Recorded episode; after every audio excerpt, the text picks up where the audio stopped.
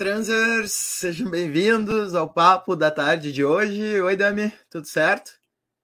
Eu prometo tudo que certo.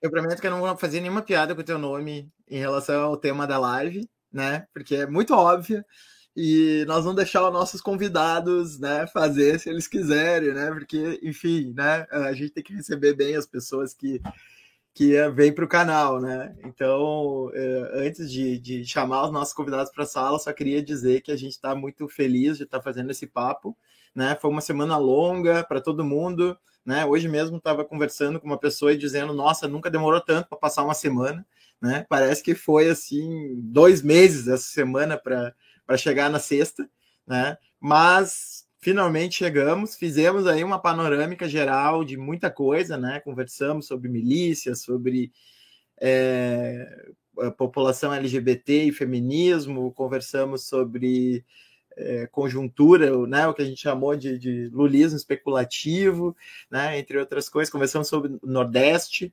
E hoje, então, vamos bater um papo é, sobre os evangélicos, né? Que foram protagonistas dessas uh, eleições né? E aí a gente vai pensar, né, o que, que aconteceu nesse período e, e para além, né, desse período.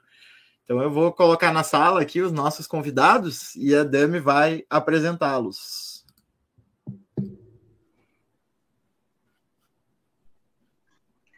Olá, é, bom, primeiro agradecer de novo né, a participação de vocês, vocês estarem aqui conversando com a gente nesse momento tão delicado, né? E apresentar né, para os nossos ouvintes e quem está nos assistindo os nossos convidados de hoje. O Will Carvalho, ele é pastor, antifundamentalista, advogado, tem um canal Sim Pode Crer no YouTube, onde fala de fé e política, e é palmeirense. A Bianca Ratti é cristã e desenvolve o projeto Redomas, um espaço para mulheres falarem sobre suas experiências dentro das igrejas. Sejam muito bem-vindos. Obrigada. Muito obrigado. Bom, antes de iniciar aqui o nosso papo, né, começar com algumas notícias boas, eu gostaria de fazer a leitura só de um comentário de um manifesto contra o, contra o Bolsonaro, que foi assinado por 70 nomes de pastores e reverendos, entre outras pessoas, em favor da democracia. É só um trechinho que eu vou ler do, do manifesto. Cremos em Cristo e no Evangelho, e cremos que Bolsonaro é o anticristo, manifesto pelo seu ódio a tudo e a todos a quem Jesus amou e pelos quais morreu e ressuscitou. Assim, conclamamos a toda a população que ama a paz e a justiça decorrentes do pleno exercício da democracia, a que nos unamos para retirarmos com oração e com voto essa malignidade do pai da mentira. Bom, gente, com essa né, notícia boa de que nós temos lugares onde né, se há a possibilidade de professar a fé, que é o que a gente vai ver né, hoje nessa conversa, e que também dá para aliar a fé política e democracia, eu gostaria de primeiro fazer algumas perguntas aos nossos convidados para todos, todo, né, quem está nos assistindo conhecer um pouco mais sobre eles. Will, você faz questão no seu perfil do Twitter de informar que é um pastor antifundamentalista. Você poderia nos falar um pouquinho em que momento você assumiu essa postura antifundamentalista e por que, que ela é tão importante para você? Que pergunta legal, hein? Muito bom, adorei já começar assim. Obrigado a oportunidade mais uma vez, Moisés, Mestre, Damares. Damares, que eu preciso fazer essa piada aqui rapidamente, né? a Damares e Damares, é isso aí. Tem gente que é, que é do lado do bem e tem gente que prefere o mal. Eu não vou dizer que é do mal, mas prefere o mal. Mas, é, gente, bom dia, boa tarde, boa noite para quem está assistindo a gente aí. Essa é uma pergunta muito legal, porque, infelizmente, o que a gente vê por aí, predominante, não é o de hoje, mas há muito tempo, é um cristianismo, um evangelicalismo fundamentalista, que prefere separar, excluir, do que incluir as pessoas. E eu me percebi é, antifundamentalista quando percebi o quanto que a teologia americana influencia o evangelicalismo brasileiro. É, e esse, esse, esse termo fundamentalista ele, é, ele começa no tem, tem, um, tem, um, tem uma grande corrente nos Estados Unidos né, e tem a ver com, com fundamentos da fé, fundamentos cristãos e etc. Só que esses fundamentos na minha opinião, e por isso que eu me denomino antifundamentalista, esses fundamentos, esses fundamentos ele atrapalham o, o evangelho. E por atrapalhar o evangelho, no sentido de que impedem que as pessoas sejam alcançadas na sua melhor versão e consigam desenvolver a sua melhor versão e demonizam a humanidade, a humanidade de cada um de nós, que nós somos singulares, somos plurais. Por entender isso e por reconhecer isso, eu me decidi antifundamentalista. E também por ser influenciado é, por pastores que se declaram, por líderes que se declaram antifundamentalistas. Né? Eu sou religioso, então, como um bom religioso que sou, tenho em quem me inspirar mentores e mestres que se de declaram antifundamentalistas. E toda essa turma que está por aí, é, montada e sendo, sendo abusando e sendo abusada do, do governo Bolsonaro é a turma dos fundamentalistas. Então eu hoje me vejo como antifundamentalista e mais progressista é, do que qualquer outra coisa. É isso. Perfeito. É, no caso, Bianca, você poderia nos falar um pouquinho o que é o projeto Redomas, como é que essa ideia surgiu e como é que você tem desenvolvido esse trabalho de escuta no meio evangélico, nos relatos de mulheres e da opressão? Claro. Muito obrigada pelo convite, pela pergunta também. É muito legal poder falar do projeto Redomas para mais gente. Nós existimos desde 2015, na verdade, e faz bastante tempo que a gente faz esse trabalho de é, dar espaço para as mulheres falarem dentro desses espaços de fé cristãos. Surgiu numa organização chamada ABUB, Aliança Bíblica Universitária.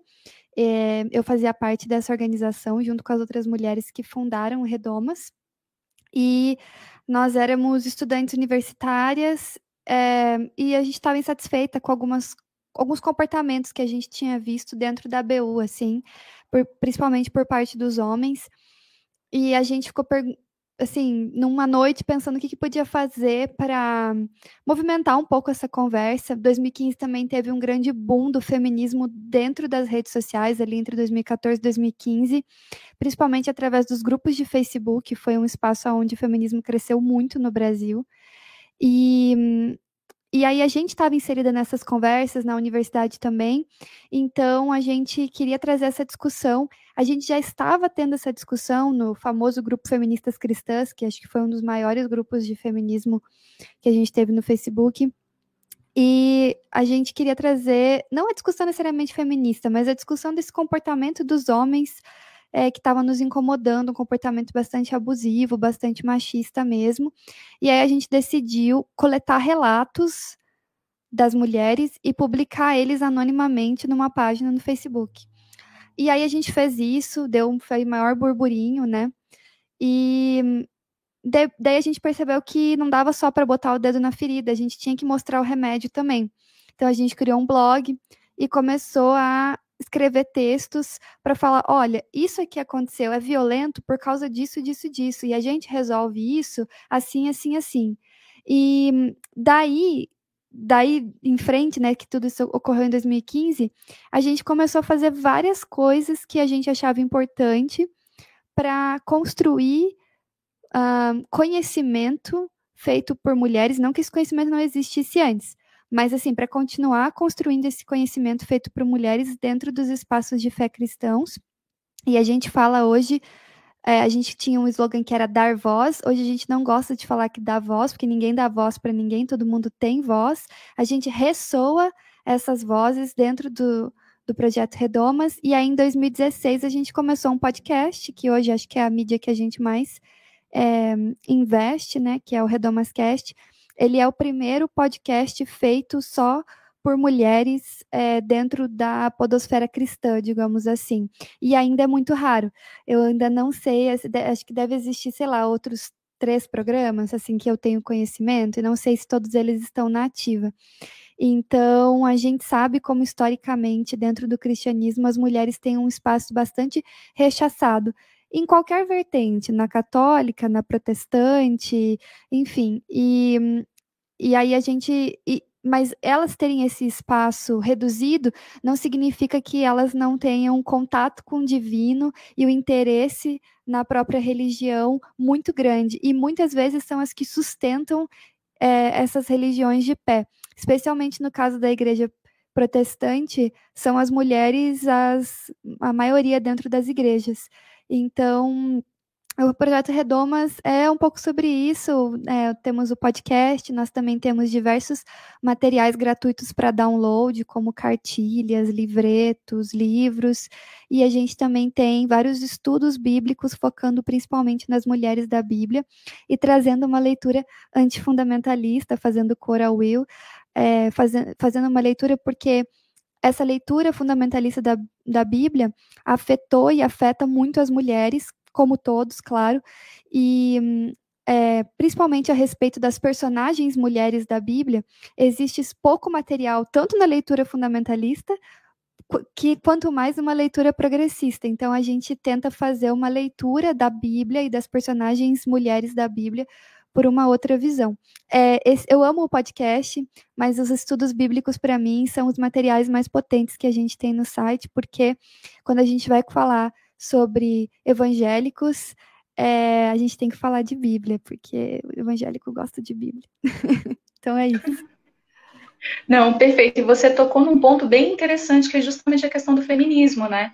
Eu vi lá naquela parte dúvidas frequentes no, né, no, no, site do blog que você falou, né, que logo após você explicar do que se trata, né, o, o, projeto, como ele é desenvolvido, já a terceira questão é justamente o ponto para o feminismo, né, e eu gostaria de que você falasse um pouquinho sobre isso, como você e a equipe Redomas têm lidado com a postura de algumas lideranças cristãs que na mídia têm tentado a todo custo relacionar a fé com uma postura né, conservadora, como por exemplo a Michelle Bolsonaro falando que é uma ajudadora né, do lar, né, uma ajudadora do marido, né, na, na, mesmo tendo um ativismo político, detalhe, né?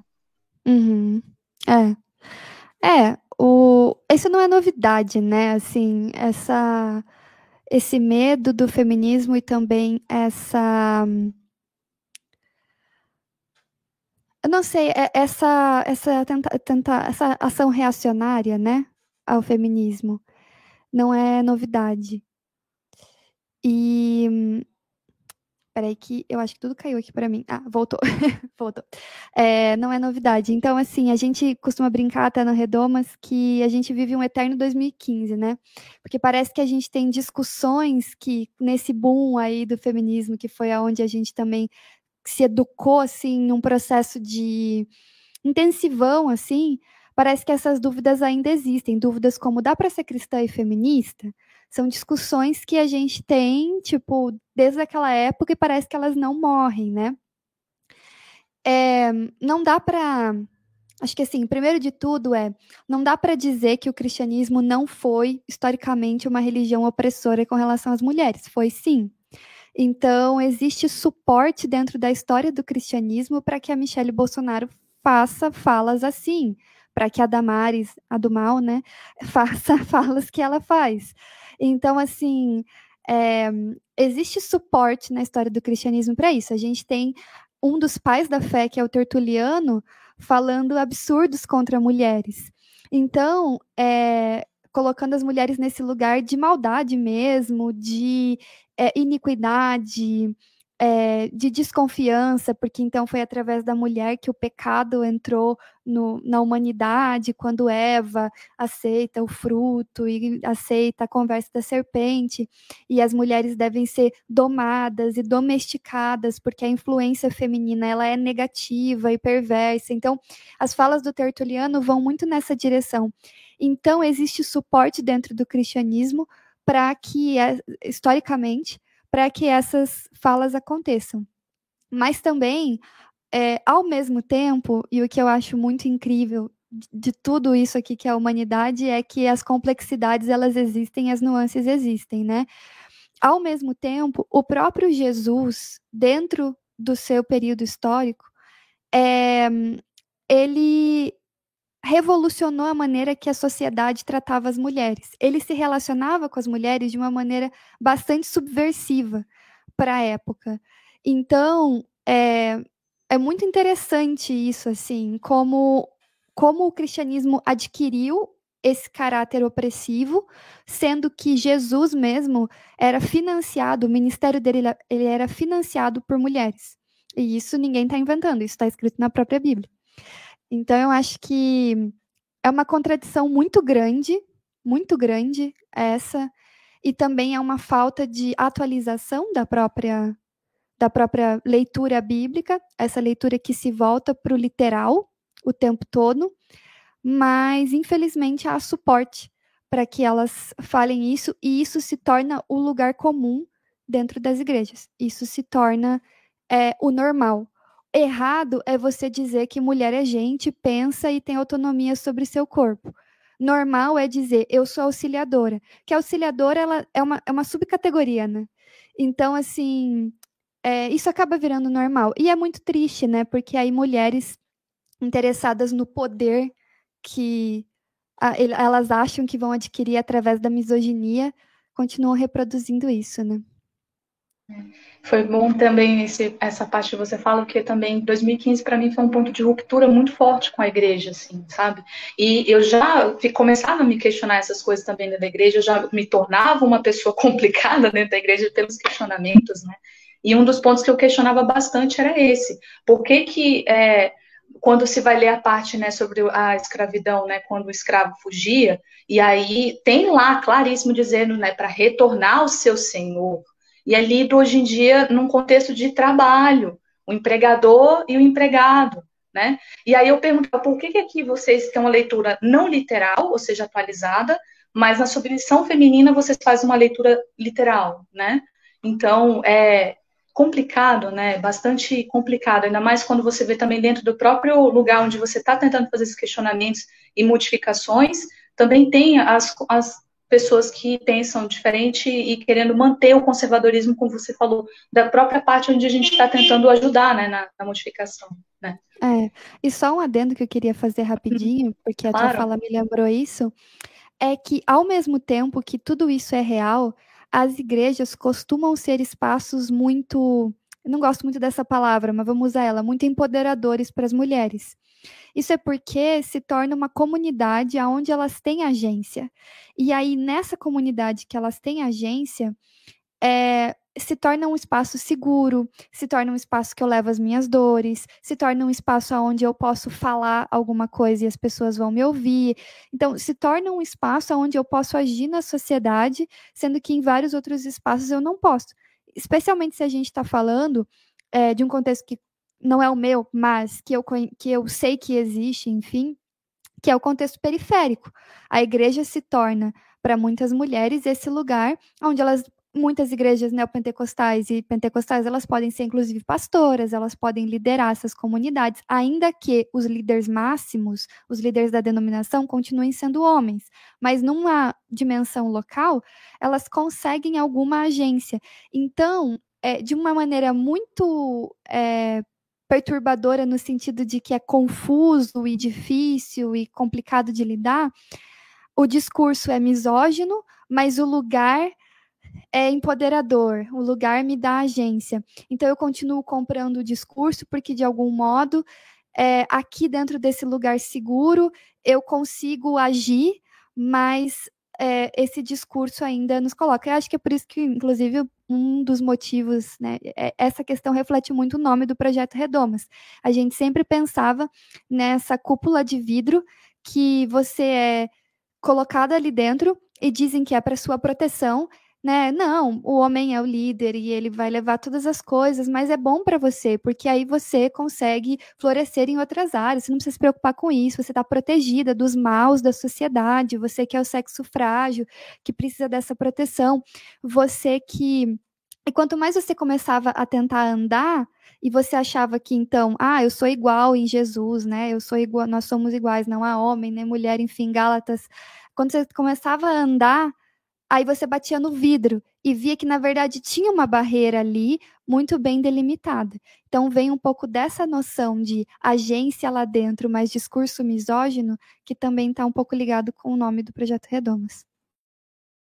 Perfeito. E Will, é, falando assim, voltando para a questão do antifundamentalismo que vocês têm né, colocado como uma tópica, como você tem lidado nesse contexto onde a gente vê líderes de algumas né, denominações bastante conhecidas, principalmente no meio evangélico, assumindo uma postura que tenta relacionar a todo custo a fé com o ultraconservadorismo como projeto de Estado, ou seja, que deveria ser laico.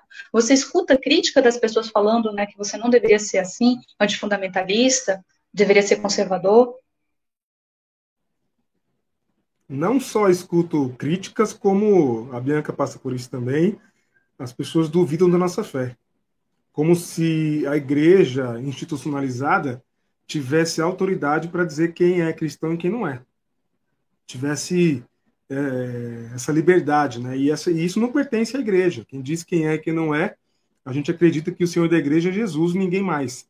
Embora, né, embora é, recentemente a gente tem visto um movimento muito estranho, muito estranho, porque quem tem dito e quem tem sido dito nas igrejas, quem tem sido é, exaltado nas igrejas evangélicas, já não é mais Jesus, não é mais a Bíblia, é o bolsonarismo, é Jair Messias Bolsonaro, né? Mas é, essas críticas a gente tem, a gente conhece, a gente recebe há muitos anos já, não é de agora. E quando eu, quando eu critico o fundamentalismo, é bom que, que fique claro que eu não estou criticando é, a, as pessoas terem fundamentos. Não é essa a crítica. Né? Eu tenho meus fundamentos, a gente é evangélico, é cristão, a gente tem fundamentos. A minha crítica é necessariamente a essa idolatria aos fundamentos, ou seja, eu coloco os fundamentos do lugar, no lugar do sagrado. Partindo da falta de consciência de que fundamento é produto de interpretação. E interpretação é produto do seu tempo. E o tempo é, é, é relativo. Né? Aí alguém vai dizer lá, além de antifundamentalista, é relativista. Aí eu estou acostumado com esse tipo de, com esse tipo de jogo de esses, esses rótulos, né? Estou muito acostumado na, na, com, com, em lidar com eles na igreja. Mas é, é bom que se diga, como a Bianca bem disse, eu sou antifundamentalista, mas leio a Bíblia, sou antifundamentalista, mas acredito na Bíblia, acredito na inspiração bíblica, sou antifundamentalista, mas acredito na Trindade, por exemplo, sou antifundamentalista, mas acredito em muita coisa do credo apostólico, em, digamos que quase tudo, ou praticamente tudo, né? Agora, o fato de, de não acreditar em tudo não me faz um anticristão, não, não me faz é, um anticristo, como bem disse o, o, a nota aí do que você disse no começo, leu, que cujo signatário principal, se não estou enganado, é o pastor Caio Fábio, que é um grande líder da nossa história é, evangélica no Brasil. Né? O, o, pastor Caio Fábio, por muito pouco, nos tornou o maior líder dos evangélicos no Brasil, alguém que, que, que era uma referência. Né? Por muito pouco não aconteceu. Eu acho até bom que não tenha acontecido, porque é, a, a, as caracter, a característica mais forte dos protestantes é que a gente não tem um papa, a gente tem a liberdade de interpretar a Bíblia, mas a gente, quando diz que o Bolsonaro é o anticristo, é que o anticristo não é uma pessoa, nós acreditamos que o anticristo é um espírito. Espírito no sentido de, não no espírito metafísico, mas no, sentido de que é uma ordem de coisas, é uma organização. Né? É um, por exemplo, é um projeto de governo, projeto de país, melhor dizendo. Então, a gente pensa o anticristo nesse, a partir dessa, dessa ótica. Né? E quando a gente diz que o Bolsonaro é isso, é porque ele representa tudo aquilo que é contrário ao evangelho principalmente o moralismo. Se Jesus fosse assassinado, se Jesus estivesse hoje no meio de nós, caminhando entre a gente, com certeza seria um periférico, com certeza não seria evangélico, mas sem dúvidas teria sido ou seria assassinado pelos evangélicos. Por quê? Porque os evangélicos abandonaram o evangelho e seguem o moralismo cristão predominante. Lembrando, e é bom que se diga sempre, o cristianismo não é algo coeso, uniforme. O cristianismo tem diversas vertentes. Dizer que o, cristian, que, que, que, que o cristianismo é isso ou aquilo é incorrer num grande erro. Sobretudo, dizer que o cristianismo é esse movimento predominante, opressor, como bem disse a Bianca aqui, opressor, alienante, criticado por tanta gente já. Né? O cristianismo, não, o evangelho não é isso. Né? A gente até pode dizer, diante de tudo que a gente viveu e tem vivido, que o cristianismo é, é uma invenção do Estado, é a cooptação da religião pelo Estado, em, em Constantino. O evangelho é essa vertente subversiva que, que corre pelas, pelas marginais, sabe? Pela marginalidade. Que enquanto o Estado oprime, abraça quem está sendo oprimido. Né? E eu achei bonito que a Bianca disse, não tinha pensado sobre isso ainda, e ressoa a voz do oprimido. Isso é o evangelho de Jesus. É isso.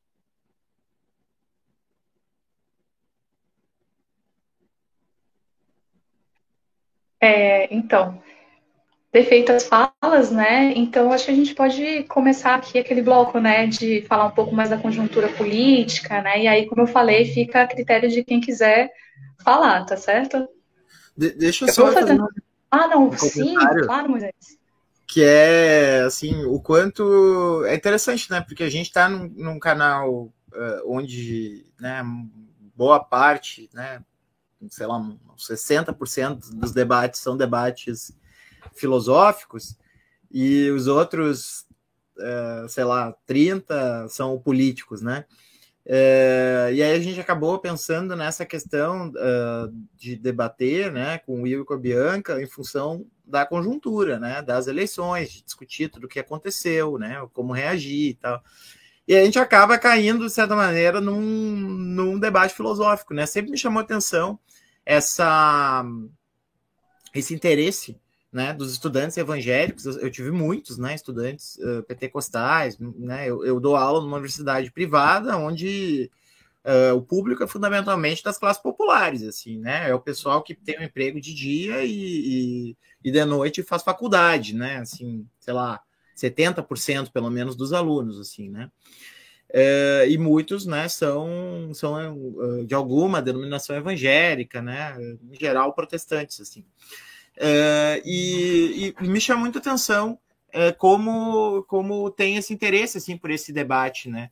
E, e como é importante, é, talvez, a gente é, levar né, essa questão de, de, de, de que é, não necessariamente hoje em dia na filosofia a gente pensa as coisas em termos uh, de absolutismo e relativismo, né?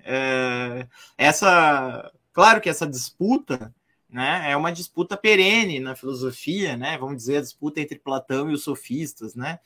É, é uma disputa perene, né? Se as coisas têm um significado em si ou se elas são interpretáveis de acordo com as circunstâncias e a posição de quem está no poder, né? E assim por diante. Mas uh, a gente vê aí um caminho né, é, por onde é possível talvez tecer um diálogo, né, que é de, de mostrar que não, não necessariamente a gente precisa subscrever uma interpretação dogmática, né? Como é o caso, por exemplo, da interpretação oficial da Igreja Católica, que é uma interpretação tomista, né? Da Bíblia, a doutrina oficial da Igreja Católica, né? O tomismo. E, e tão, tampouco uh, cair num relativismo do tipo, ah, é, é, qualquer frase significa qualquer coisa né? A gente já superou isso na, na, na filosofia, né? Essa, uh, essa ideia assim de que ou é ou é tudo ou é nada, né? Uh, já tem múltiplo. Então acho legal quando tu trouxe assim essa dimensão hermenêutica, né? Para contribuir assim do tipo, olha, né? A gente está falando de teoria da interpretação, né? Uma das coisas que eu chamo a atenção para os meus alunos no direito é, é, o quanto direito e teologia têm em comum, porque são lidam com livros e com leis, né? Então, uh, uh, no final das contas, o que alguém aprende no primeiro semestre do direito é que não existe o texto dado da lei, né? Eu sempre digo, ah, qual é a diferença entre alguém lendo uma lei e uma pessoa que tem formação jurídica lendo uma lei? É que a pessoa que tem formação jurídica sabe que aquilo não é, aquilo não é absoluto, né? Que aquilo precisa ser interpretado, né? Que, que no momento que aquilo chegar na ponta do, da caneta do juiz, é, não necessariamente corresponderá àquilo que a pessoa imaginava, porque passa uma interpretação por aí, né? Então eu achei interessante assim vocês terem trazido uh, essa questão hermenêutica, né? Como, uh, como dá para né, avançar no sentido de, de escapar dessa, dessa posição mais verticalista, né? De uma interpretação dogmática, né? Dada por um, uma autoridade, né? Que tem um sentido. Achei assim que essa questão que a Bianca trouxe também do, essa leitura de gênero foi muito elucidadora, né? Eu acho que nos ajuda a pensar muito nessa contradição da mulher que está se sentindo ali é, uh, acolhida, né? Está se sentindo até empoderada dentro daquele espaço, de um ponto de vista material, prático, né? Pragmático, mas no discurso, né? Tem uma contradição, né? Então, nesse sentido, Uh, uh, me chama muita atenção, acho que chama muita atenção para nós da, da esquerda, né? Digo para nós aqui, sei lá, do canal e né, do público que costuma frequentar esse canal, como as igrejas uh, costumam conseguir formar um vínculo material em primeiro plano, né? Parece que esse vínculo discursivo ele vem com uma camada a mais, né? Assim, em relação a esse primeiro, uma camada suplementar, uma camada que vem depois, assim, dessa dessa dimensão mais prático material, assim, de organização da vida, né, de, de espaço. Acho que até um pouco a leitura do Juliana Spire vai por aí. Eu não sei o que, que vocês pensam sobre isso, assim, né, de dessa questão da dessas comunidades, né, pentecostais e de outras denominações evangélicas uh, servirem como um astro né, de organização da vida, né? Ainda mais que a gente está lidando com pobreza e, e, uma série de coisas que tendem a desorganizar, né, a vida das pessoas, tornar essa vida muito suada, muito batalhada, né, muito difícil. E aí funciona como um suporte material. Então, eu queria ouvir vocês sobre isso, né? Que é uma tese que circula muito entre nós da esquerda, assim. O que, que vocês pensam uh, acerca disso? Assim? É, eu acho assim. O Will pode falar melhor depois. Eu acho que ele vai matar essa melhor que eu, mas eu, eu penso assim que o. Primeiro, que o evangelho é muito material. Assim, o evangelho de Jesus tem muita relação com a materialidade. Então, assim, talvez sou estranho, né? Porque a gente costuma deixar a fé numa dimensão e a materialidade em outra. Mas eu, pessoalmente, acho que essas duas coisas estão 100% ligadas e não tem como desgrudar. Talvez seja porque eu cresci nesse ambiente, eu sou filha de pastor, e olha que eu cresci numa igreja tradicional, presbiteriana e tal, mas é, para mim é muito difícil fazer essa, esse descolamento, né? Talvez para quem não viveu essa realidade seja um pouco mais fácil. Mas o evangelho em si ele é muito material, né? Eu acho curioso que quando Jesus ele vai explicar as coisas na Bíblia, ele usa parábolas. E o que são as parábolas? São historinhas que pegam a realidade da vida das pessoas naquele momento e utilizam a realidade delas para explicar conceitos e princípios do reino de Deus. É isso que Jesus fazia. Então, Jesus vai contar a história de uma ovelha perdida. Por quê? Porque tinha um monte de pastores de ovelha que seguiam ele. Aí ele vai contar a história de uma mulher que perde uma moeda e cara, assim, as mulheres não tinham poder financeiro, então ter uma moeda para uma mulher era uma coisa muito importante. Então ele vai, ele vai contando histórias, ele vai contando histórias do, da parábola do semeador. E todas essas histórias têm um, uma conexão material com a vida das pessoas, né? E é por isso que o cristianismo foi se tornando tão popular, né? Ele foi se tornando, ele foi assim se espalhando para as pessoas porque fazia sentido para elas, fazia sentido na vida delas o cristianismo. É, e com isso eu digo, não que outras religiões não façam, né?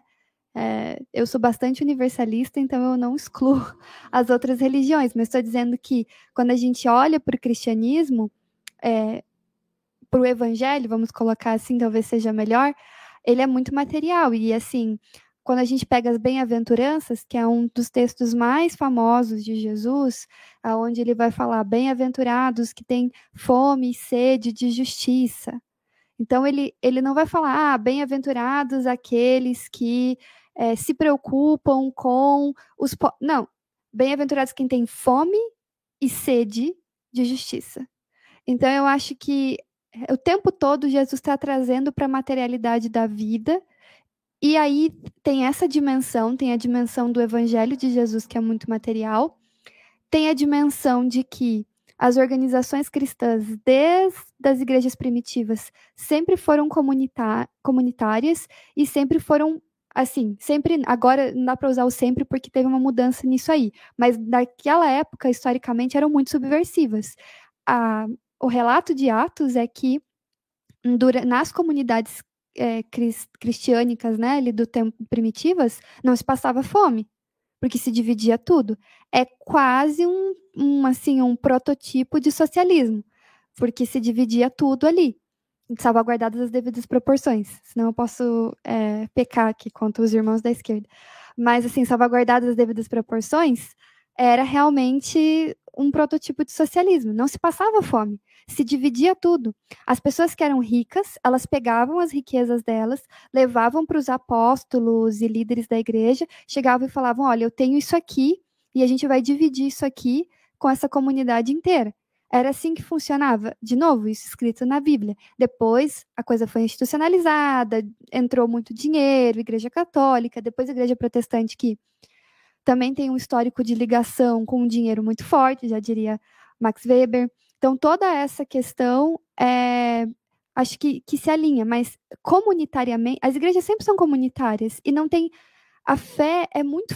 Assim, a fé é uma coisa muito pessoal que mexe com, os nossas, com as nossas paixões, com os nossos sentimentos, com a maneira que a gente enxerga a vida. Então, assim, talvez, né? É, é a pergunta de um, de um milhão de tudo, na verdade, né? nem de dinheiro, acho que transcende dinheiro, que é assim, como que a esquerda consegue engajar as pessoas da forma que as igrejas engajam?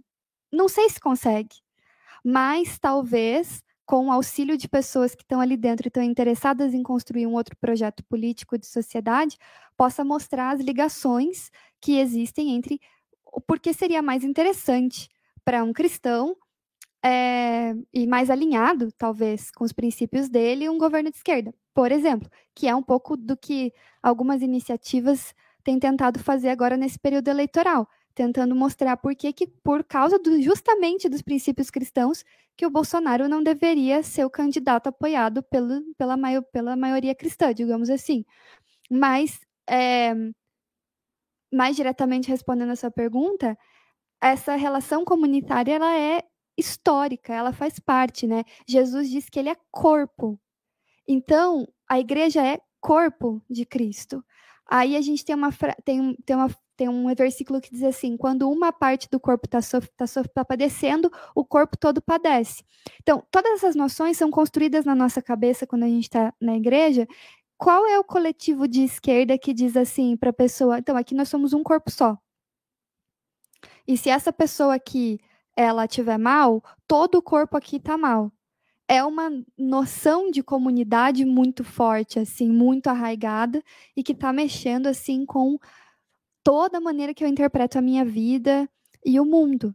E eu lembro que é, a primeira vez que a minha família ficou meio que sem igreja, porque, enfim, altas tretas e tal, eu lembro de virar para o meu pai e perguntar assim: o que, que as pessoas fazem no domingo à noite?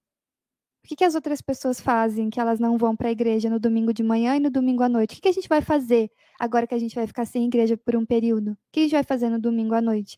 Porque é, é assim, dado, sabe? É um fato dado. Então eu acho que é, é, tá aí uma razão, sabe? Pela qual, porque o evangelho é muito ligado com a materialidade, né?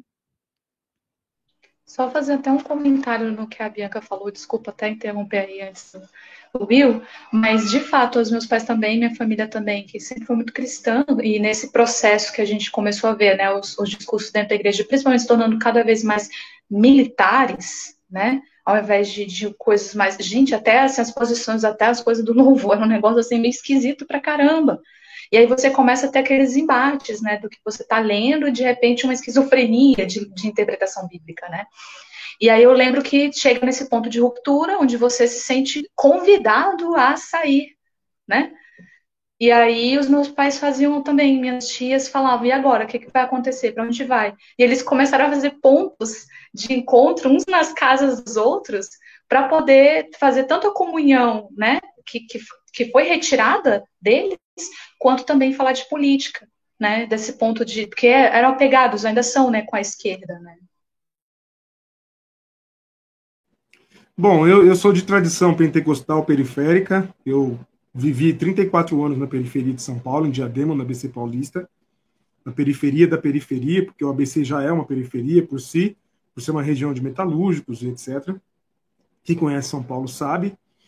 É, e eu vejo que esse ingrediente que Moisés procura entender entre nós evangélicos é o elemento da, da afetividade. É, é, é os afetos, é, é, que não é, uma, não é algo intencional, mas só de chamar o outro de irmão e de irmã, já cria um ambiente que é diferenciado e que me perdoem os camaradas à esquerda, mas um camarada não tem o mesmo efeito que falar que o outro é seu irmão, entende? porque tem, tem, tem uma afetividade nisso que transcende muita coisa.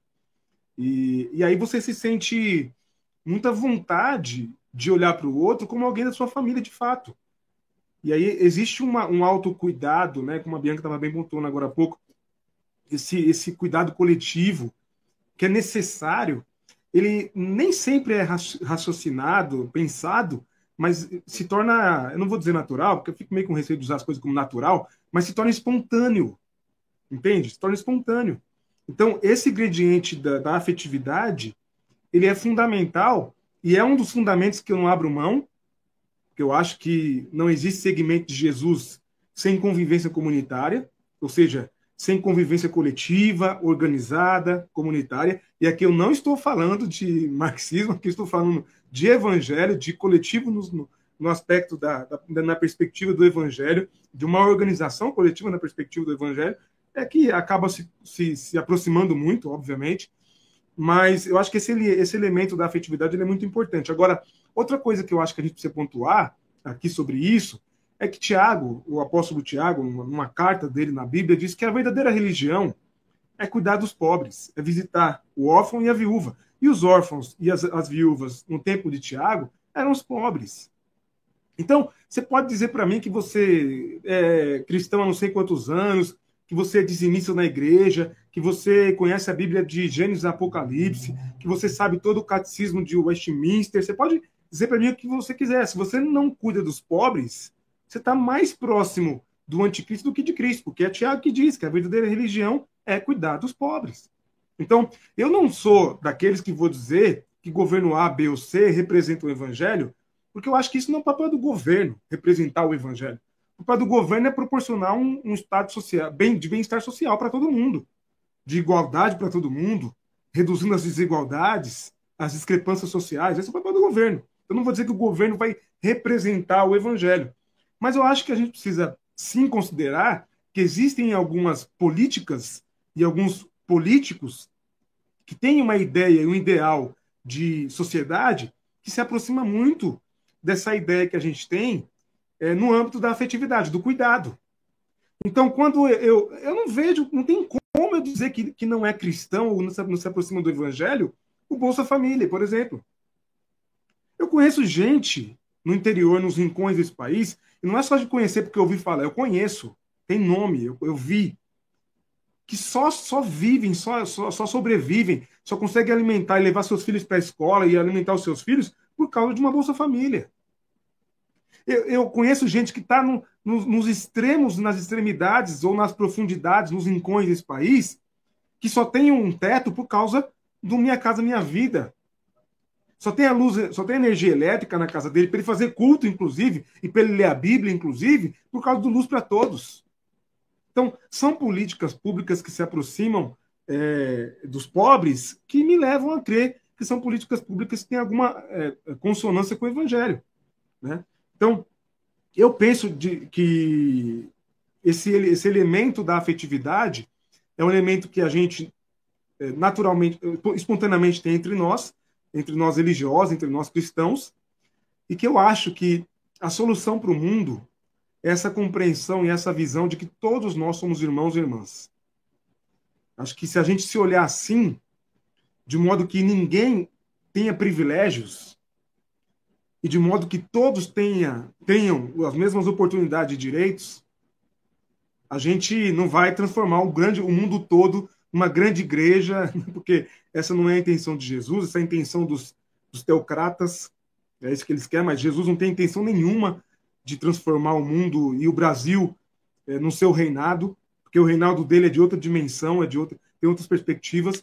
Mas eu acho que se a gente seguir nesse nessa busca fraterna para um mundo mais igualitário e menos desigual, mais, mais igualitário menos desigual, a gente vai estar, de alguma forma, co colaborando com o Espírito de Jesus.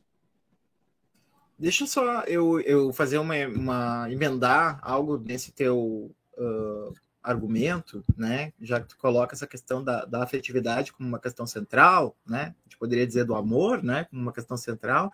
Aliás, me lembrei nessa história de chamar o outro de irmão, me lembrei que os indígenas hoje em dia se chamam de parentes, né? Os indígenas militantes, né? Então, bem interessante, né? É... O que eu queria perguntar é o seguinte: é... agora sobre eleições, tá? É... A gente observa que existe uma, um caminhão de informação mostrando quem o Bolsonaro é, né? Assim, quer dizer, basta ligar a TV né? É, o Jornal Nacional, né? Quer dizer, supostamente aquilo que durante muito tempo, pelo menos, teve muita visibilidade no Brasil, mais visibilidade possível, imaginável, né? Talvez a hora mais cara, da, certamente a hora mais cara da televisão, né?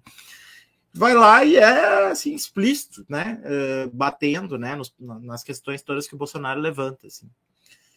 E aí eu queria entender com vocês uh, uh, de onde vem, eh, se, assim, alguns explicam isso para uma espécie de uma dissonância cognitiva, né, entre os conteúdos que as pessoas recebem, né, no WhatsApp ou no Telegram, né, e, é, outros dizem que essas pessoas não têm acesso à informação, né, na verdade estão muito mal informadas e acabam, em função disso, seguindo o que os pastores sugerem, né? Ou até nem sugerem, às vezes, né? Determinam mesmo que elas tenham que seguir, né? Então, eu queria discutir um pouquinho com vocês essa questão de percepção, assim, né? É, é... Vou fazer uma pergunta em forma bem provocadora, tá? Por que os evangélicos não percebem o caráter anticristão do, do Bolsonaro? Ou se percebem porque não votam contra ele e, e assim por diante, né? Quer dizer, considerando o que a gente tem observado em, em pesquisas, né? Uh, eu sei que é uma pergunta uh, hard, né? É é daquelas perguntas de um milhão de dólares, né? Mas eu queria ouvir o que vocês pensam sobre isso, assim, pelo menos em linhas gerais. Assim. É, eu queria saber também por que isso acontece. É, assim, nesse trabalho de falar com evangélicos, a gente se pergunta também o que, que acontece. E Assim, eh, nos últimos nas últimas semanas, eu tenho pensado muito sobre isso, assim, sobre o que rolou, né? Acho que essa é a pergunta. Porque, veja bem, eu cresci, eh, numa igreja evangélica que se visitava os presos. E se visitava os presos porque acreditava que aquelas pessoas são, primeiro, pessoas dignas e que elas é, merecem. Então, se uma das coisas mais importantes para mim é o amor de Jesus por mim, então eu posso levar isso para as pessoas. Se eu acredito que o evangelho é transformador, eu vou até a prisão, eu converso com elas, a gente fala um pouco sobre isso, sobre fé, sobre religião. E eu sei disso porque meu pai fazia isso, né?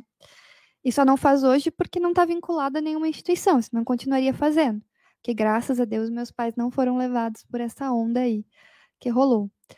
Mas é, hoje a gente tem uma, uma realidade onde um dos xingamentos que a gente mais escuta em relação ao Lula é que ele é ex-presidiário. Né? É, ser ex-presidiário não é um xingamento. Talvez ladrão, talvez assassino, genocida, mas ser ex-presidiário não, não é um xingamento. E não deveria ser para cristãos que acreditam no arrependimento e transformação. Então, é, eu me pergunto, essa dissonância cognitiva acontece comigo, na verdade, porque eu fico me perguntando o que, que aconteceu com os princípios e coisas e, e as pessoas que estavam ao meu redor.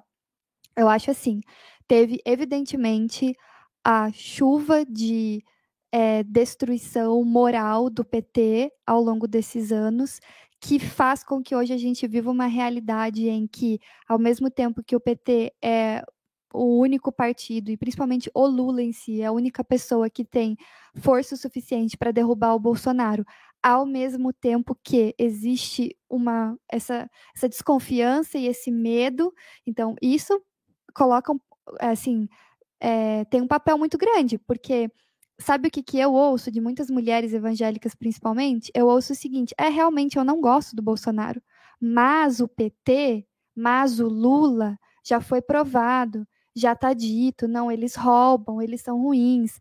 E aí, ao mesmo tempo que tem isso, eu construo uma narrativa e construo um discurso hegemônico de fé, e nesse discurso de fé hegemônico aí, eu fico jogando na cabeça da pessoa, por exemplo, ah, a família que Deus quer é o homem, a mulher e filhos, e que eles gerem filhos.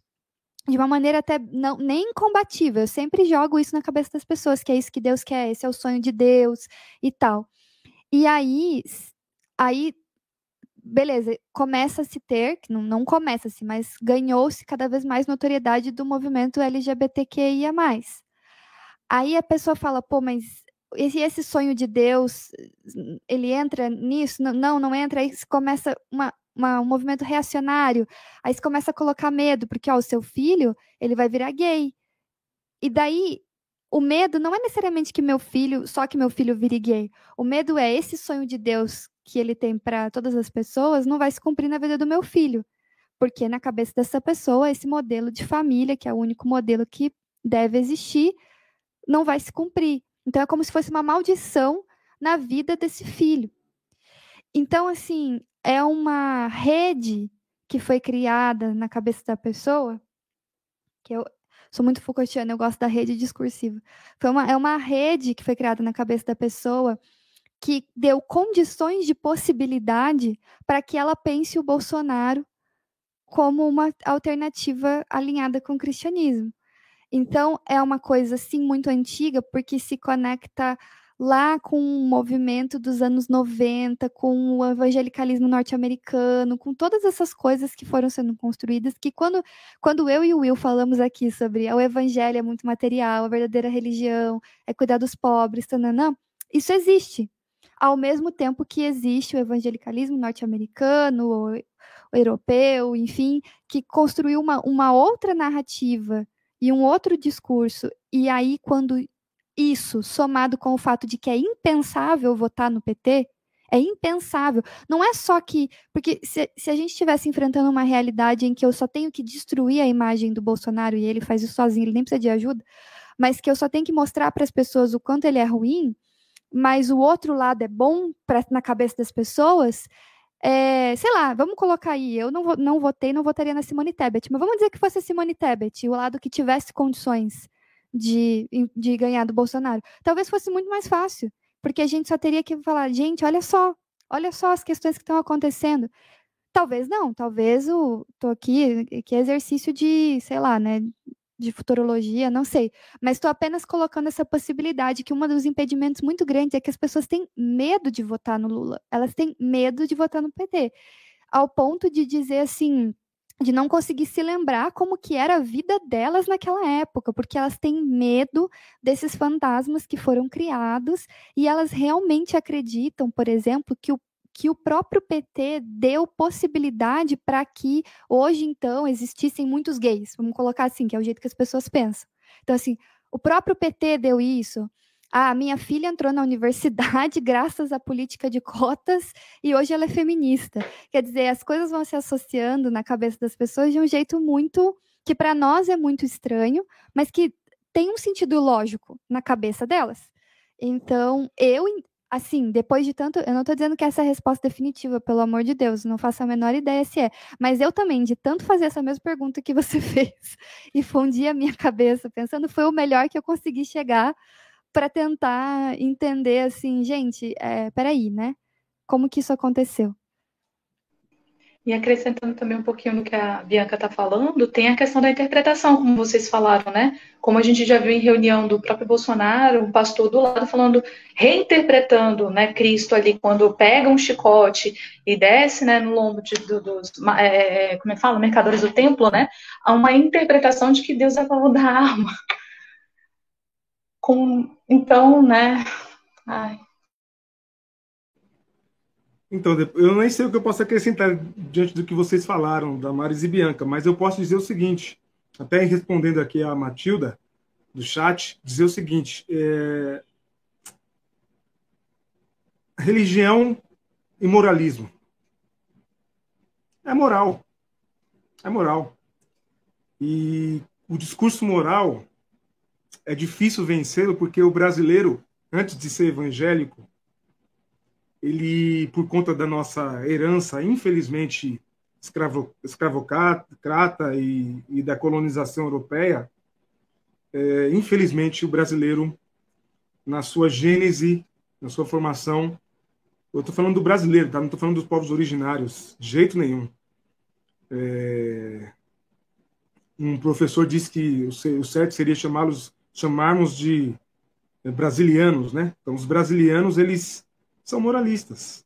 E por causa do, do moralismo, o Bolsonaro é, engana as pessoas com discurso contra o aborto, discurso contra a identidade de gênero, discurso contra uh, orientação de gênero, discurso, discursos e discursos moralistas. Mas ele mesmo é imoral.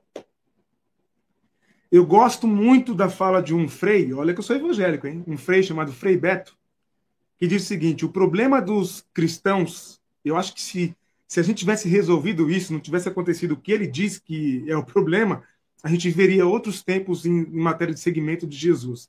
O problema dos cristãos é que Freud veio depois de Santo Agostinho.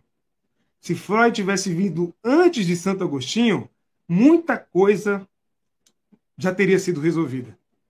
E, infelizmente, quem se apega ao discurso moral e sabe manipular o discurso moral, manipula massas. E isso não tem a ver só com a religião, né? A gente sabe que isso é muito mais amplo. Então, infelizmente, a irmã pode até no mercado ir lá vai comprar um litro de leite, a caixa de leite, meu Deus, nove reais a caixa de leite. E eu não tenho dinheiro para isso, mas eu tenho que comprar, leva para casa na dificuldade, ou ela passa a compra dela, a despesa dela que ela faz é, no mês ali no cartão de crédito, para pagar não sei quantas vezes, a perder de vista, né? Mas aí ela gera uma revolta nela, ela fica revoltada. Precisa mudar, precisa mudar. Mas chega no domingo, o pastor, que é o líder, que é em quem ela confia, porque é quem está com ela sofrendo as dores dela no dia a dia, lembram? O ambiente da afetividade. Esse pastor toma o púlpito e diz que o representante dos evangélicos é o Bolsonaro que o PT e o Lula vão fechar a igreja, querem acabar com a igreja. E agora? Aí não tem preço alto que subsista, né? Infelizmente. E até porque esse discurso ele é repetido em todas as reuniões, em todos os encontros, em todos os eventos. As pessoas perdem a, a noção do, do que está realmente acontecendo, entendem? Infelizmente, é, são essas as consequências. Agora, é bom pontuar, e é bom que nós pontuemos aqui, até para Matilda, eu sei do bolsonarismo, porque eu, eu penso, inclusive, que o bolsonarismo, sem esse nome, ele é um fenômeno que acontece na igreja entre os evangélicos de muito tempo, como bem pontuou a Bianca aqui, de antes dos anos 90. É, acho que vou dizer que o evangelicalismo no Brasil ele é bolsonarista antes do Bolsonaro ser quem é e aparecer quem é. Né? Que tem todo esse, esse ambiente, é, é, essa fixação pela violência, pelo armamentismo, etc. É que ele estava apenas é, sendo contido, né? Quando ele tem, quando a gente vê o presidente, a pessoa mais importante da República, sendo, aí a pessoa se, se, se vem à vontade para expor aquilo que está dentro delas, né? Agora, só para concluir, dizer o seguinte: uh, o Bolsonaro, entre os que votaram contra o Bolsonaro, nós já temos mais de 10 milhões no primeiro turno, entre os evangélicos. Entendem? As pessoas estão acordando, despertando, entendendo o jogo. Eu sei que isso tem custado muitas vidas, mais de 700 mil. E eu lamento muito, porque, inclusive, na minha comunidade, eu perdi um grande irmão e perdi um grande amigo de outra comunidade, por causa da Covid. Porque o presidente se negou a comprar vacina por causa do obscurantismo que é próprio dele. Não é? Mas é, nós também carregamos uma cruz. É isso aí. E a nossa cruz é mais pesada, né? Porque, de certa forma, como diz o professor Safato numa num podcast que ele fez comigo lá no, no, nosso podcast, no Sim Pode Crer, inclusive quero recomendar vocês que se interessam por uma religião mais, mais arejada, mais progressista, por um jeito de viver mais progressista, mais dialogal, mais antifundamentalista, sim, pode crer. O professor Safato diz, a mãe dele, religiosa, evangélica há anos, quando viu o Bolsonaro, ela constatou, esse cara vai destruir a igreja. Por quê? porque ele vai destruir a, a, a capacidade que a igreja tem de ser minimamente exemplar para o bom convívio das pessoas. E é verdade. Ele está destruindo, está dividindo a igreja. Se vocês é, é, frequentarem duas reuniões, vocês vão entender como é que é que funciona. A, a, o bolsonarismo dividiu as igrejas. As pessoas estão com medo de expressar a sua opinião no ambiente entre os protestantes, pelo menos assim, não sei exatamente entre os católicos, que sempre foi muito profícuo de conversa, de diálogo, de discussões, de discordância, porque faz parte do ethos protestante, inclusive. É, faz parte da gente a gente divergir. Né? Existem milhares de formas de ser evangélico. Né? Mas o bolsonarismo conseguiu unificar o que é de pior em nós e dividir. A gente não consegue mais conversar, dialogar. É, é terrível, as pessoas começam a gritar. Tá defendendo bandido? Aí eu tenho que dizer, né? Bom, quando você está falando isso, está falando para o advogado ou para o pastor? né? Então, quando me pergunta se eu estou defendendo bandido, que aí eu vou ter que fazer uma, uma divisão de coisas aqui e dizer que eu sou discípulo de Jesus, que foi acusado de ser ladrão, acusado de várias coisas como um ladrão qualquer, e sou advogado que defende o direito das pessoas de terem um julgamento justo. Né? Então, olha o que fizeram com a igreja, olha o que o Bolsonaro fez com a igreja. Eu sei que a gente está pensando assim, cara, como é que nós vamos reconstruir o Brasil? Como é que nós vamos refazer o Brasil, a democracia brasileira? A minha angústia é muito maior, porque eu fico me perguntando como é que nós vamos reconstruir a igreja evangélica no Brasil. Sabe esse sentimento, essa afetividade que eu disse aqui desde o começo? Então, essa afetividade está sendo é, vilipendiada pelo bolsonarismo.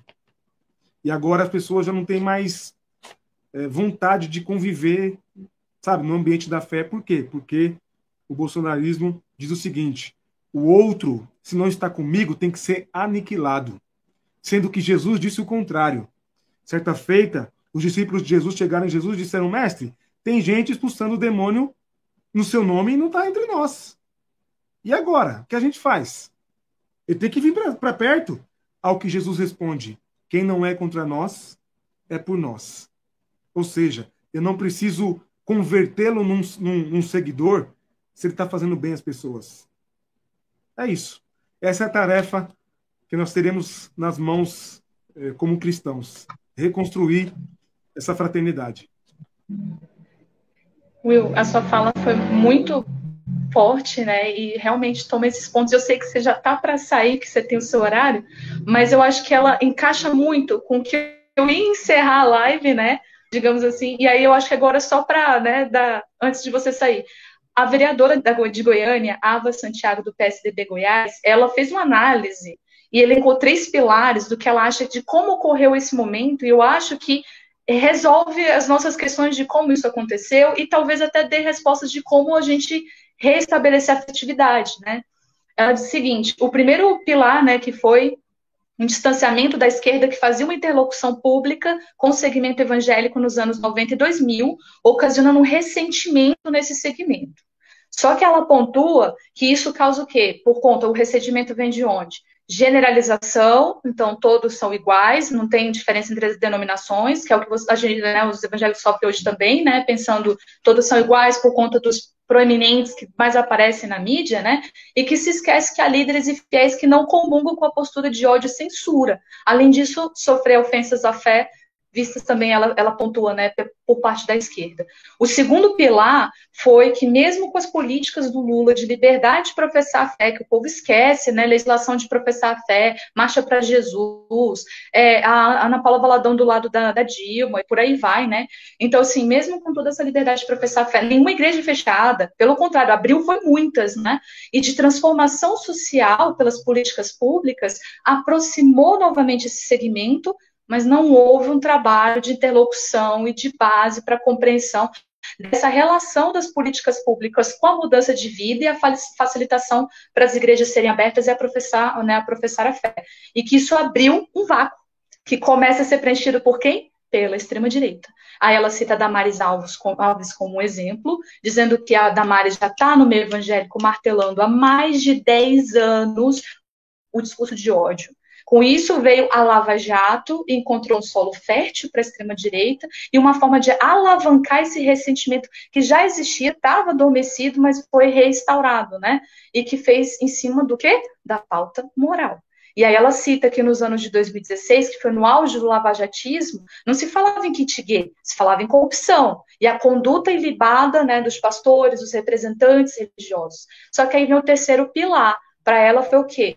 A falta de políticas de segurança pública nas periferias, e ela se baseia numa fala do Mano Brown, de que isso permitiu o surgimento do pobre de direita, abrindo espaço para um pânico moral. E ela faz alusão né, às pessoas que, por, exemplo, conseguem comprar um celular com muita dificuldade e quando é roubado, não é um sentimento de misericórdia que é instaurado ali, né, para compreender os problemas sociais e que ainda continuam existentes e devem ser enfrentados. Pelo contrário, um sentimento de indignação e que reitera uma imagem de uma esquerda licenciosa, e aí vem o Bolsonaro para arrematar com a frase tão célebre dele que bandido bom é bandido morto, Só que aí a gente tem a pregação do pastor Nilson Gomes, dizendo que essa frase proferida que se tornou sagrada, né, na, na, infelizmente atualmente, mas ela nunca saiu da boca de Jesus. Pelo contrário, no, no Calvário, ele olhou para um ladrão e disse: Hoje estarás comigo, entende? Então, ainda há espaços para reverter, né, remobilizar os afetos. Desculpa que é o imenso incursão aqui, mas era um dos pontos que eu gostaria até de ouvir vocês, se vocês concordam com essa análise, se vocês discordam, mas eu entendo o tempo que, que tem, se bem que a, a, a rádio vai continuar com a gente, né, Bianca? É, eu só queria também, né, uh, agradecer ao Will, né, pela participação, foi maravilhoso, eu acho que, né, vou tentar fazer com que outros amigos de outros canais também convidem vocês para né, para a gente fazer esse diálogo. Acho que tem muita coisa para pensar juntos, né, desde questões políticas até questões filosóficas também, né, e, enfim, né, te liberar para né, seguir com o teu compromisso e a gente vai continuar com a Bianca, ouvindo ela sobre o que a Damares colocou. Obrigado, Will. Muito obrigado, gente. Muito obrigado, Moisés. Muito obrigado, Damares do Bem, pelo convite. Não podia deixar de fazer a piada. Um beijo na Bianca, minha irmã querida. Dizer a todos que estão assistindo, todos e todas, que tem muita luta, tem muita gente do lado de cá resistindo, lutando. Nós não estamos sozinhos. Nós vamos vencer. Domingo a gente vai vencer. E a gente sabe que não é a solução. Tem muita coisa para solucionar no Brasil e o Lula está longe de ser a grande solução que a gente é, precisa, né? Ele é só uma parte, mas só de restabelecer a democracia e de proteger e ver a democracia, a democracia defesa, ainda que seja uma democracia burguesa, né, que o professor Moisés aí vai saber bem criticar, mas ainda é o que é, que é possível e que permite a gente sobreviver. E quando eu digo a gente, eu estou dizendo inclusive dos pretos, pretos, pobres e periféricos. Então, é muito obrigado a todos e todos que, que me oportunizaram, me ouviram aí. Continuem firmes e contem comigo sempre que precisar na resistência, no front. Eu tenho certeza, e essa certeza se chama fé, que Jesus é a representação do amor da graça e da misericórdia, e esse discurso bolsonarista é, estaria na boca do diabo, não na boca de Jesus. Por isso que eu resisto e por isso que eu não admito que as pessoas é, associem e generalizem os evangélicos, porque nós somos muito diferentes.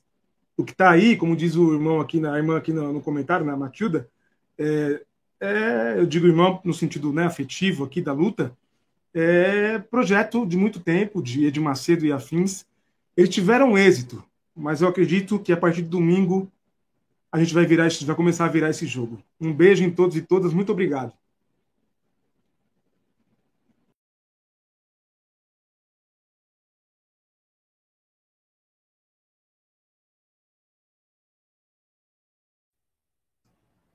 Se a Bianca então, quiser comentar o, a é, pergunta do Damares.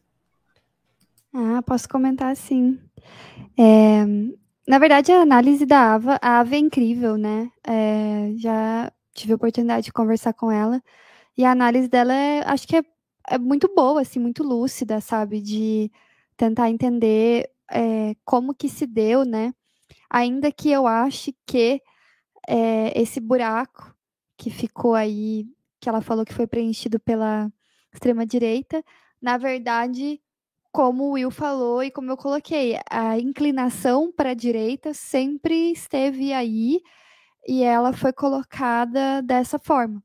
Tem um livro que acabou de ser lançado em português, inclusive, que é muito bom, que é o Jesus e John Wayne, e hum, ele é uma análise sobre como os evangélicos brancos lá nos Estados Unidos, é, até o subtítulo o subtítulo em português não é esse, mas o subtítulo em inglês é tipo como os evangélicos brancos é, fragmentaram uma religião e destruíram uma nação.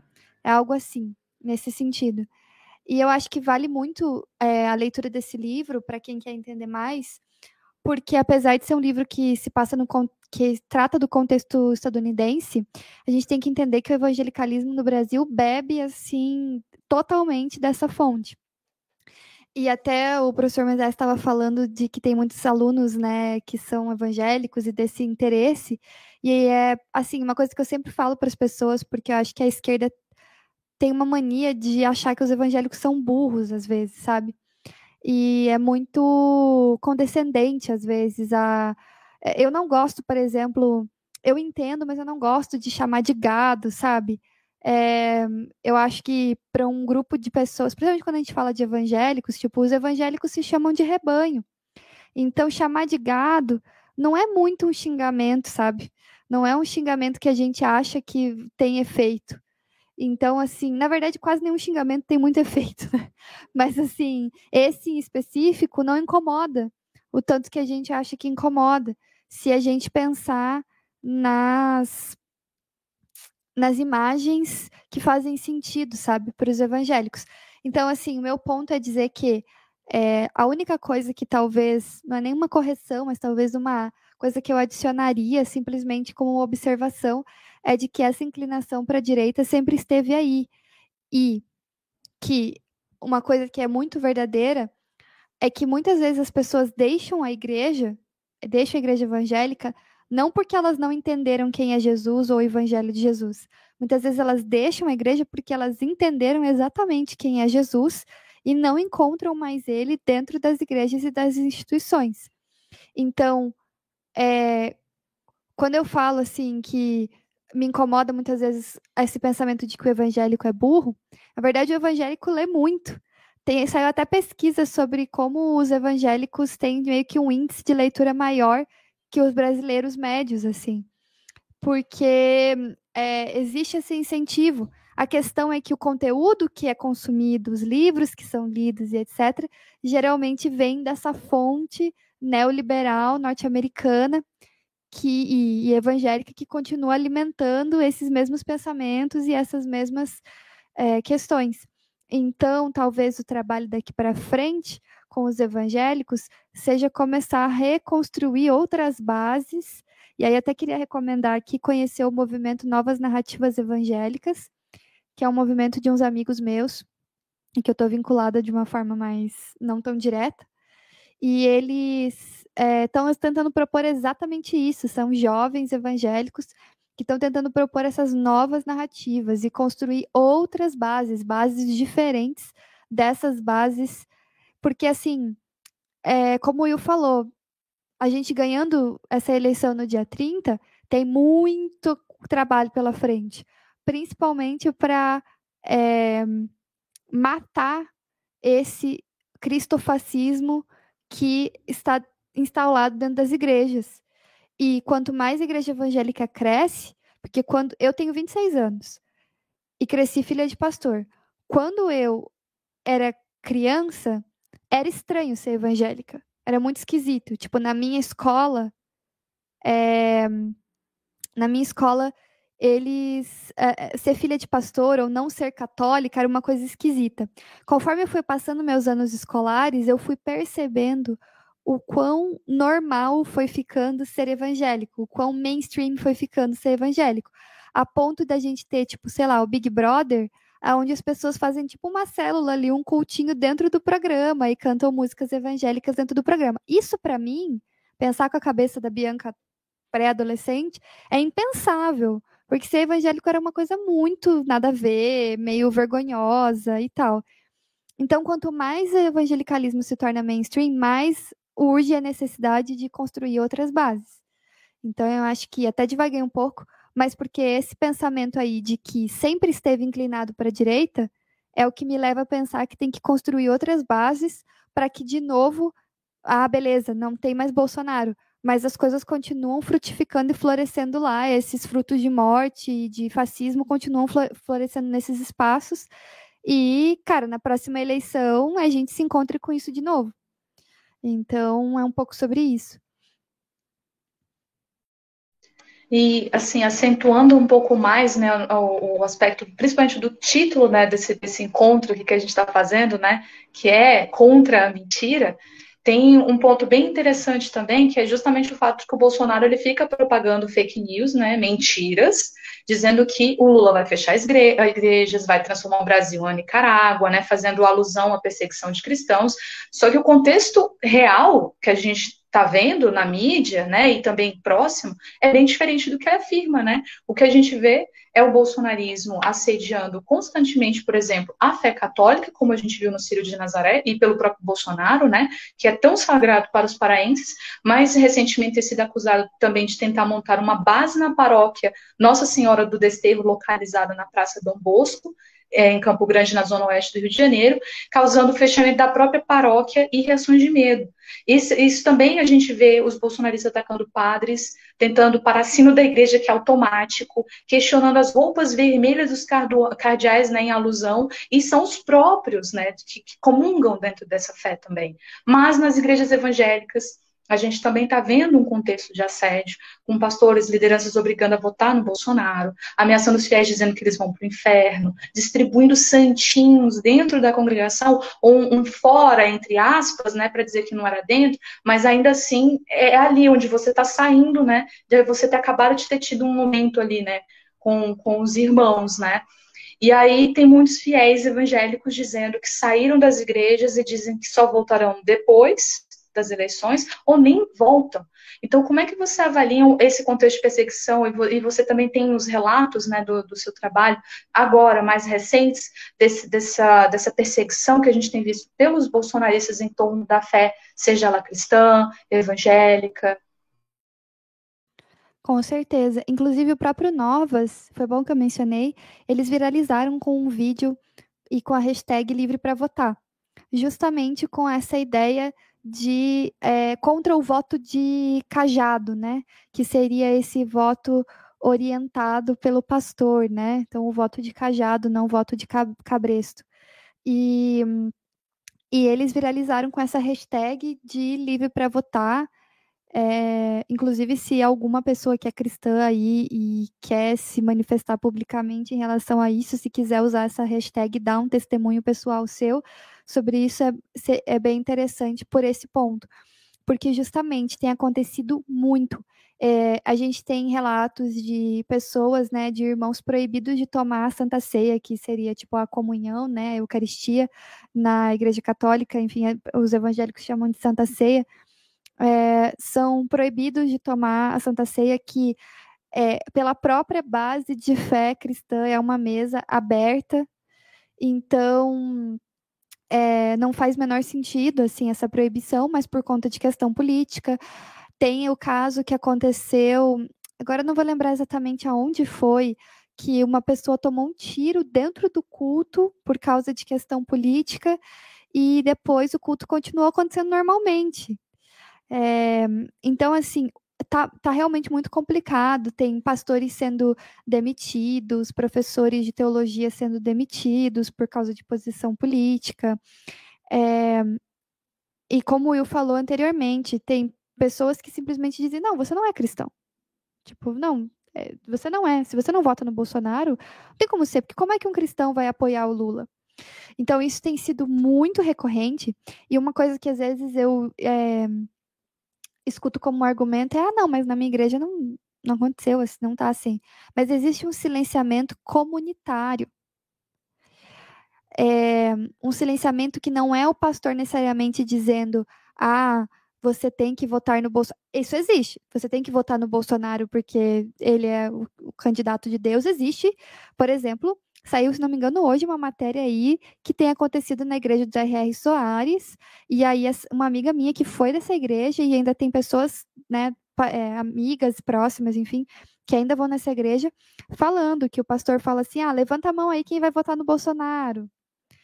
Então, assim, um crime eleitoral, né, acontecendo dentro da igreja. E aí é, existe um silenciamento comunitário, né? Que era sobre isso que eu estava falando, que é tipo assim, eu estive numa igreja aqui em Curitiba, né? Eu sou de Curitiba, é, na época da Lava Jato, e daí teve aquele documento 10 medidas contra a corrupção. E acabou o culto. Antes do culto acabar, chamaram o Deltan, porque eu estava na igreja, tava, naquele domingo estava visitando, inclusive, a igreja que ele é, é membro, acredito até hoje, e ele e uma amiga minha era dessa igreja, então eu estava lá acompanhando ela. E aí ele subiu no púlpito, o pastor chamou, ele subiu no púlpito e ele falou: Olha só, nós somos cristãos, nós temos que ser contra a corrupção, então nós vamos lá. Então aqui está o documento, todo mundo aqui no final da igreja pode vir assinar, deixar, pegar aqui o material sobre o documento e tal. E naquela época, eu e essa minha amiga, a gente já estava bem se politizando, já tinha muita desconfiança sobre as metodologias da Lava Jato e já estava muito desconfiada. A gente não, não necessariamente era contra os 10 medidas contra a corrupção, a gente só era muito desconfiada com aquilo, tipo assim, muito esquisito esse movimento de tipo um negócio super político no final do curso. E a gente falou assim: não, não vamos assinar. Não vamos, não queremos, vamos simplesmente embora. E eu lembro que isso gerou assim uma situação uma comoção, assim, micro, mas muito chata. De tipo, os pais dessa minha amiga falarem, como? Mas então vocês são a favor da corrupção? Não, a gente não é a favor da corrupção, mas a gente não quer assinar esse documento específico. Aí uma outra pessoa fala, vocês estão indo assinar, né? Vamos lá assinar, nossa, porque é isso, a gente precisa de mudança para o nosso Brasil, pelo fim da corrupção. E a gente fala, não, a gente, a gente não, não, vai, não vai assinar, acho que a gente precisa pesquisar melhor. Não, não tem o que pesquisar. É isso aí, imagina, tem que pesquisar ser contra a corrupção? Não, isso é óbvio. Então, assim, é, gera um silenciamento que é um silenciamento comunitário que não é exatamente assim, você tem que votar no fulano de tal, mas é uma coisa assim, ah, todo mundo da minha igreja vota nele. Por que será? Ah, é, eu não posso expressar uma opinião contrária porque senão eu vou ficar, eu não vou poder fazer as, as atividades da igreja que eu gosto, porque vai que, sei lá, param de me convidar, ou ah, eu vou ficar mal falado dentro da igreja, ou é, não, peraí, não, mas, mas, imagina você, né? Eu, eu ouço muito isso, a coisa que eu mais ouço é imagina você, uma menina de Deus que cresceu na igreja, tá tendo uma opinião dessa, imagina, não dá para ser. Então, assim, silenciamentos, inclusive afetivos. É, então, esse voto de cajado ele vai muito além, tipo, o iceberg é muito maior, muito mais profundo do que dizer você tem que, do que é o que está acontecendo na, na Igreja da Graça, lá do R.R. Soares. O que acontece lá é muito grave, mas é quase mais perturbador esse silenciamento é, totalmente é, tipo um gaslighting, né? Um silenciamento assim comunitário, um silenciamento é, passivo-agressivo, é isso que eu quero dizer, passivo-agressivo porque você não tem, você fica de louca se você falar estão, isso está acontecendo comigo, se você chegar para o seu pastor ou para a liderança e falar isso está acontecendo aqui na igreja comigo, você fica de maluca, porque não, imagina, ninguém nunca que falou no púlpito onde em quem que você tem que votar. Então, a última comunidade que eu fiz parte foi, foi uma coisa muito parecida que isso aconteceu. Eu saí da comunidade em 2018 que não tinha condições de permanecer, porque o pastor, que um dos pastores que se manifestava contra o Bolsonaro, é, foi, digamos assim, transferido de igreja de um jeito muito estranho, porque ele era pastor de jovens e os pais não queriam que os filhos tivessem, é, achavam que ele era uma péssima influência. Aí você vai dizer, ele era uma péssima influência? Não era qual que era a influência que ele tinha? Ele falava abertamente nas redes dele, enfim, contra o Bolsonaro. Essa era a péssima influência. Então, tá vendo? Ninguém nunca falou de Bolsonaro. Ele não foi é, explicitamente transferido para o interior de um, de um outro estado, assim, tipo, tira, removido por causa disso. Ele foi porque, ah, questões internas da igreja. Mas a verdade é que foram questões políticas. É, esse ponto que você fala, né, sobre o gaslight, esse silenciamento e que tem muito dessa opressão né, das mulheres na igreja, me faz, né, chama para essa outra atenção também que eu queria conversar contigo, que é além desse contexto de perseguição de forma geral e vivido dentro das igrejas, né, a gente também tem um elemento de retrocesso contra as mulheres que professam a fé cristã. Eu li na, na, na, Carta Capital, né, um texto sobre as irmãs da Igreja Presbiteriana do Brasil, dizendo que, mesmo não sendo permitida a ordenação de mulheres, havia um trabalho muito profícuo realizado por elas em diversos serviços dentro da igreja, mas que em 2018 isso mudou radicalmente. Uma decisão proibindo as mulheres de pregar, ressalvando-se os casos de haver uma supervisão masculina e agora, em 2022, a situação piorou. Elas tinham expectativa de mudança, né, de retirada dessa decisão e piorou a situação, porque houve a retirada total de qualquer possibilidade das mulheres de pregar, ensinar e até distribuir a Santa Ceia. Então, como, é que você também, é, dos relatos que você tem, também tem esses relatos de opressão no campo da, né, feminino, no campo das mulheres, né? Com certeza. É, a coisa ela vai afunilando e é, como a Simone de Beauvoir falava, né? É só ter uma crise para os direitos das mulheres é, ficarem né, na berlinda. Não foi exatamente essas palavras dela, mas essa é a ideia, né? É, porque, e isso é verdade não só para as mulheres, mas isso é verdade para as pessoas negras, isso é verdade para as pessoas LGBTQIA, enfim, para qualquer pessoa, qualquer minoria, é, é só ter uma crise que esse afunilamento acontece. A Igreja Presbiteriana do Brasil é uma igreja extremamente misógina, uma igreja extremamente reacionária. Eu falo com propriedade, eu cresci dentro dessa igreja, e um dos motivos pelo qual eu nunca voltaria a frequentar essa igreja é porque eu não consigo frequentar uma igreja que não reconhece o sacerdócio universal dos crentes, que é uma das bases da igreja protestante, mas na presbiteriana parece que não existe, porque a mulher então não é crente, ou esse universal não é, encompassa as mulheres, porque é isso, elas não podem nem distribuir a ceia. Chega nesse nível.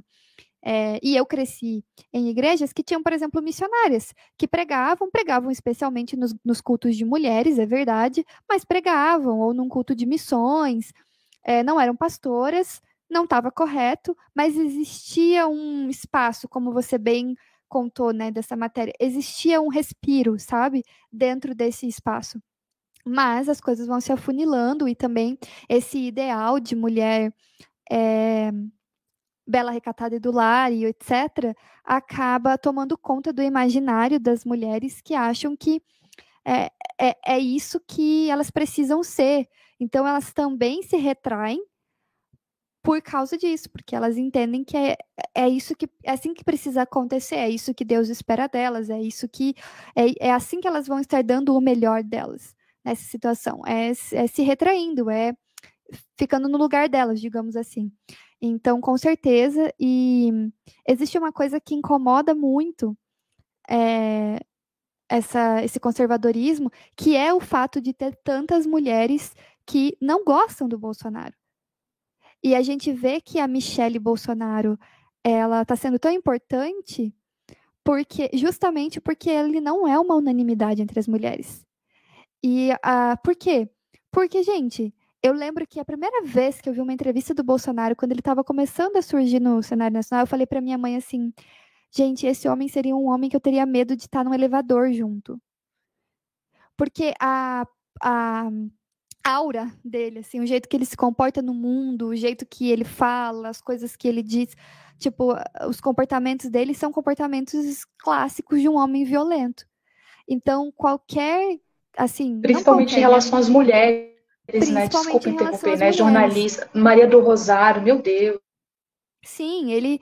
Eu até fiz um vídeo sobre isso, né? Tem uma música que viralizou que é, Somos Todas Bolsonaro o nome, e na letra, que é uma música a favor dele, é, que fala, né? Eu sou mulher conservadora brasileira e estou com Bolsonaro, da mão dele eu não largo, não.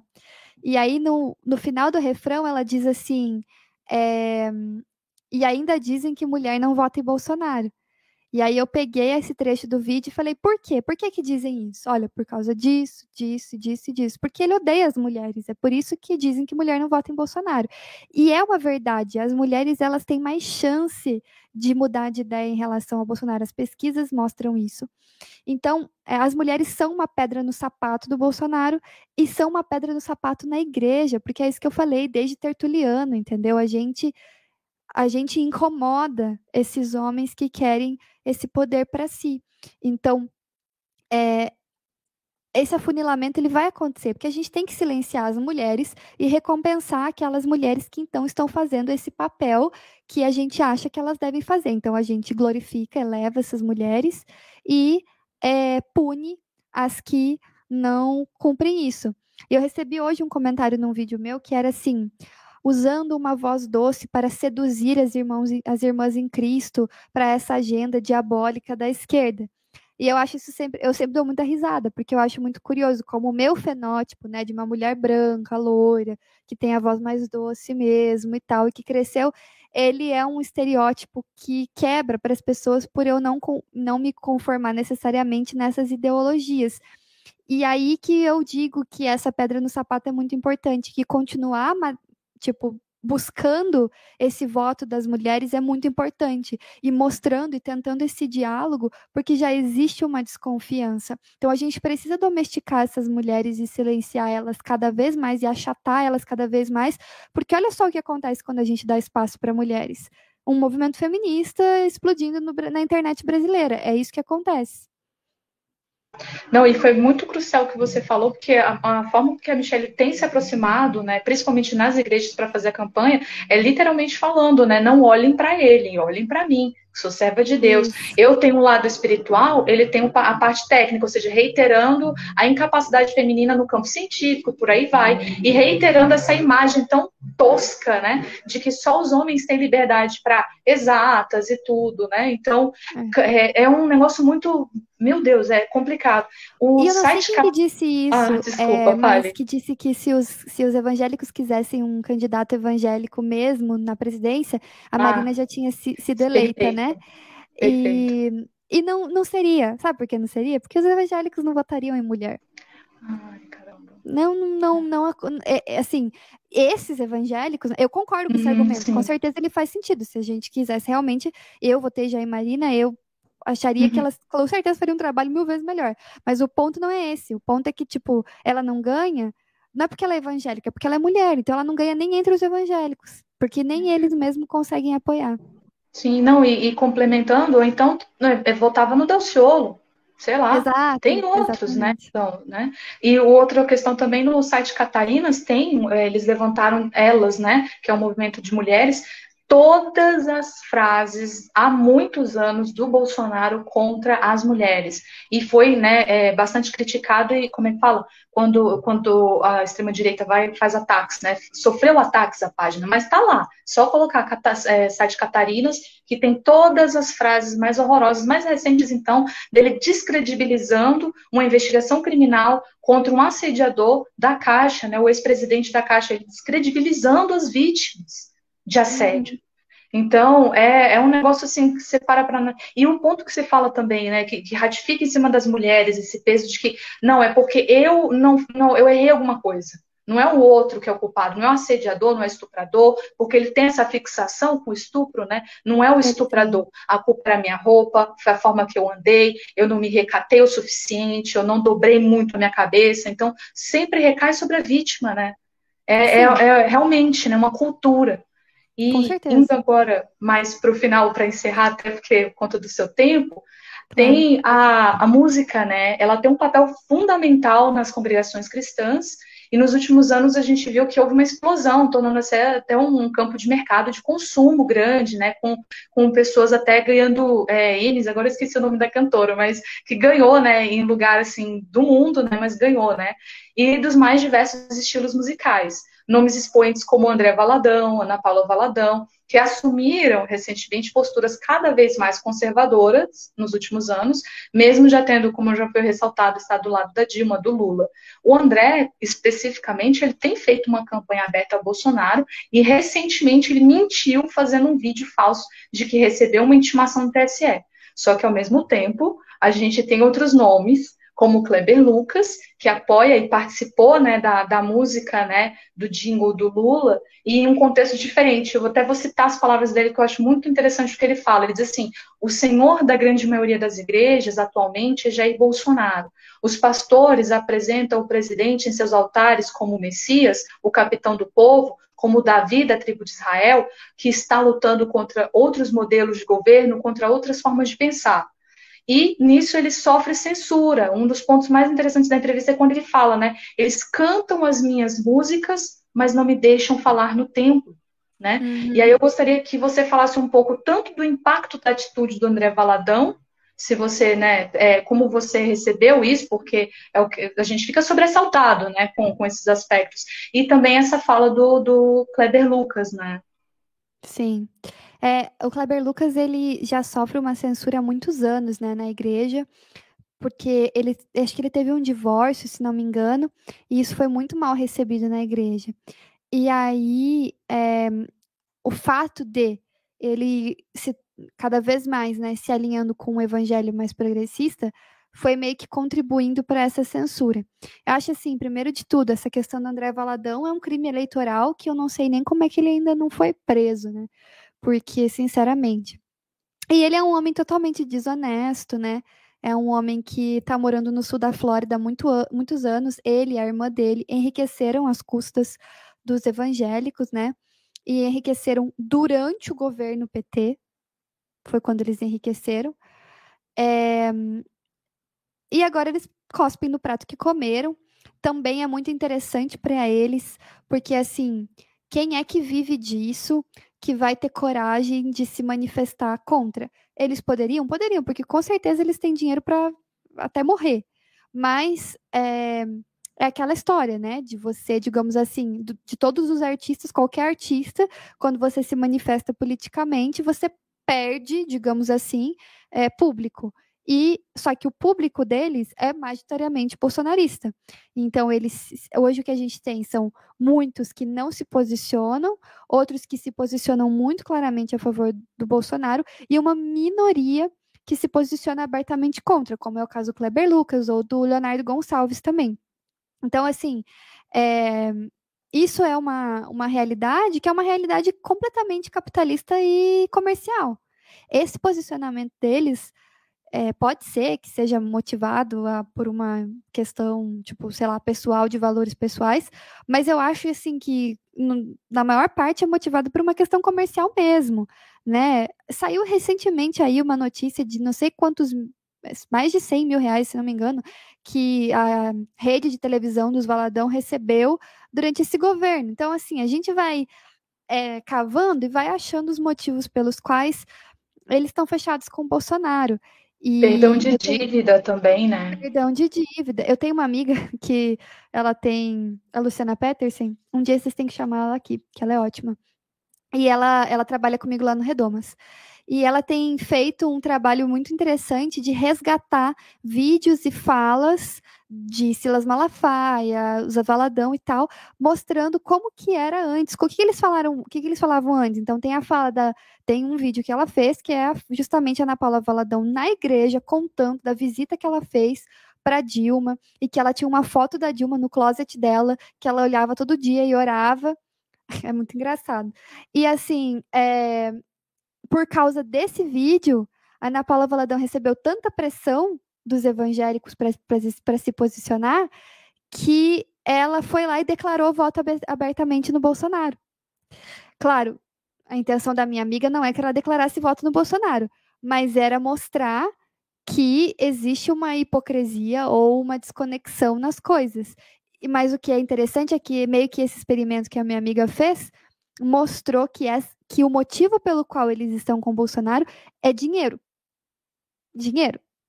Então, é, essas pessoas, para mim, enfim, há muito tempo já que elas não representam o evangelho. E é, é muito triste porque elas exercem muito poder de influência sobre as pessoas, né? O André Valadão exerce muito, ele é muito presente nas redes, as pessoas conversam diariamente com ele e tal, e as pessoas consideram, infelizmente, no próprio evangelicalismo tem essa ideia de que se algo fez sucesso e deu dinheiro, Deus está com aquela pessoa o que é muito estranho, não faz o menor sentido, biblicamente falando. Mas é como muitos evangélicos entendem. Não, imagina, o pastor André Valadão, nossa, imagina. Olha só quantas pessoas acompanham ele, já abençoou tantas vidas, já abençoou a minha vida. Então é claro que eu vou ouvir o que ele está falando. Mas na verdade ele é um mentiroso. Então essa é a, é, e, é, assim, é, essa minha amiga fez vários vídeos, assim, também, ele falando que nunca apoiou a Marina, que sempre foi contra, xingando ela, assim, de uma maneira muito feia, sabe? Eu, eu fui criada, como eu, quando eu fico falando da minha, da minha criação, porque para mim é difícil, é um luto, sabe? É uma desconexão entre o ambiente que eu, que eu fui criada e o, o, o atual, assim, é, as falas que o Bolsonaro tem seriam imperdoáveis, assim, não imperdo... a gente acredita em perdão, né? Mas assim, seria uma coisa assim chocante, escandalizante, e a gente a gente vê os evangélicos passando esse pano. O jeito que o André Valadão falou da Marina, que é uma, uma irmã em Cristo, uma mulher, uma senhora, uma política extremamente respeitada no mundo inteiro, é, o jeito que ele falou dela, eu não vou nem reproduzir, porque eu não consigo, inclusive, sendo que tem tweets e tweets dele das eleições de 2014, se eu não estou enganada, é, fazendo apoio à Marina. E ele dizendo que ele nunca apoiou ela. Enfim, é isso. É, para mim, assim, essa questão dos, dos é, músicos e artistas evangélicos está muito mais ligado com dinheiro do que qualquer outra coisa. Não é, pois é, quando você falou, né, que a gente vai percebendo, né, os perdão de dívida, as atitudes vão mudando, né, com o passar do tempo, né? E, mas assim, pelo menos é muito bom saber que tem pessoas como você, como o Will, né, como Kleber Lucas, Leonardo Gonçalves e tantos outros e tantas outras também, né, que estão atuando para lembrar esse aspecto comunal da comunhão é, e retirar esse pensamento, né, tão individualista que vai tanto contra a vontade, assim, a própria percepção do, de Cristo, né, que era voltado sempre ao outro, né. Então é, é um negócio assim que eu acho ainda possível, seja pela música, seja pelos afetos, né? Mas ainda é possível de, de, modificar essa situação. Como você falou, uma vez que a gente ganha nesse primeiro ponto aqui, né, que é domingo, a gente tem um trabalho muito grande ainda, principalmente reconstituir a, a, essa afetividade dentro da igreja e fora da igreja também, né? Porque desde 2018 até antes, né? Nas eleições de 2015, mas é, é, é um ponto que, tá, que foi completamente rompido pelo Bolsonaro, né? Então é, é muito bom ouvir pessoas como vocês e saber que tem não só vocês, tem o Católicas pelo Direito de Decidir também, tem movimentos nas periferias, né? Os evangélicos de esquerda, tem tanta coisa profícua e trabalhando, né? O trabalho que você falou com as pessoas que estão encarceradas, pessoas, né? Que estão, as mulheres, né? Com seus relatos, né? O quão é bom ter um espaço de escuta e que é potente de transformação social, né? Então assim a gente só tem a agradecer a participação participação sua, dizer que aqui está aberto para vocês retornarem. O Will também, que já foi, né? Mas mesmo assim, se você quiser falar né, alguma coisa para encerrar também, pode falar, viu? Ah, não, queria só agradecer mesmo. Eu acho que se fala tanto sobre é, dialogar com evangélicos, né? E na esquerda, dialogar com os evangélicos, então é, vamos dialogar, né?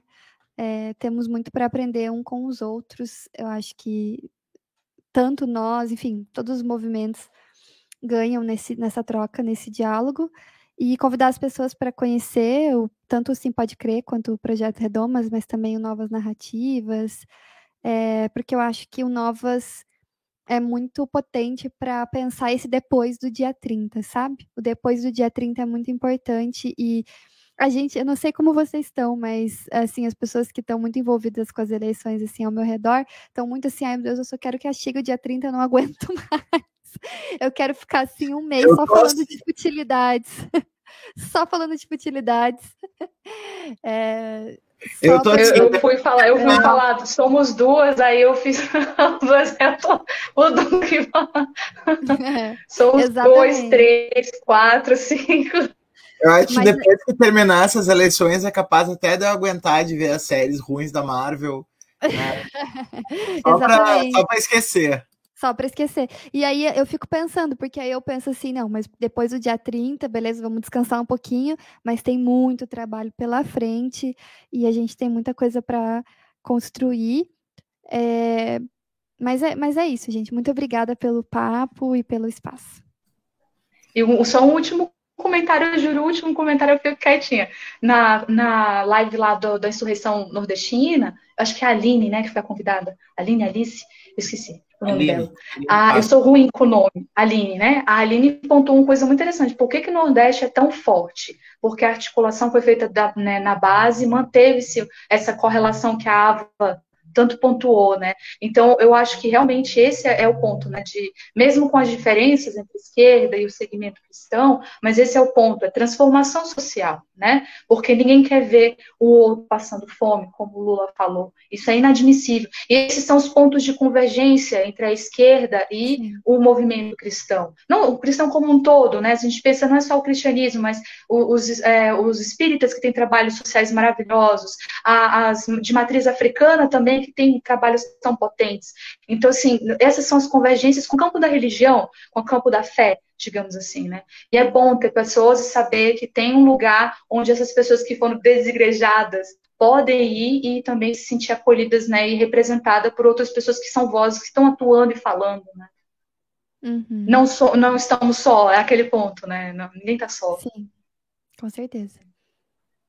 Moisés, para mim, eu acho que assim, tá, tá perfeito. Pode encerrar com aquela música lá. A gente vai colocar ah, tá. aquela música Messias do, ah, é, do, do Leonardo. Isso, Deixa eu queria até. Ele aqui, viu? Ele vem, tá? Se ah, quiserem contatos. Ele é super aberto fera. e ele fala muito bem sobre esse tema, melhor que eu. Então vocês têm que chamar ele para quando vocês forem ter uma parte 2 aí. De, deixa eu só dizer uma coisa antes de terminar. Duas coisas, na verdade. Primeira, que o nosso canal tem trazido assim essa ideia a partir dessa chave da cosmopolítica, né? Como a gente de certa maneira superou a dualidade moderna, né? Que colocava de um lado a razão, do outro lado, né? A religião, do tipo uma esquerda necessariamente antirreligiosa, né? Acho que a gente tem mostrado que outras articulações são possíveis, né? Com ancestralidades, com espiritualidades, né?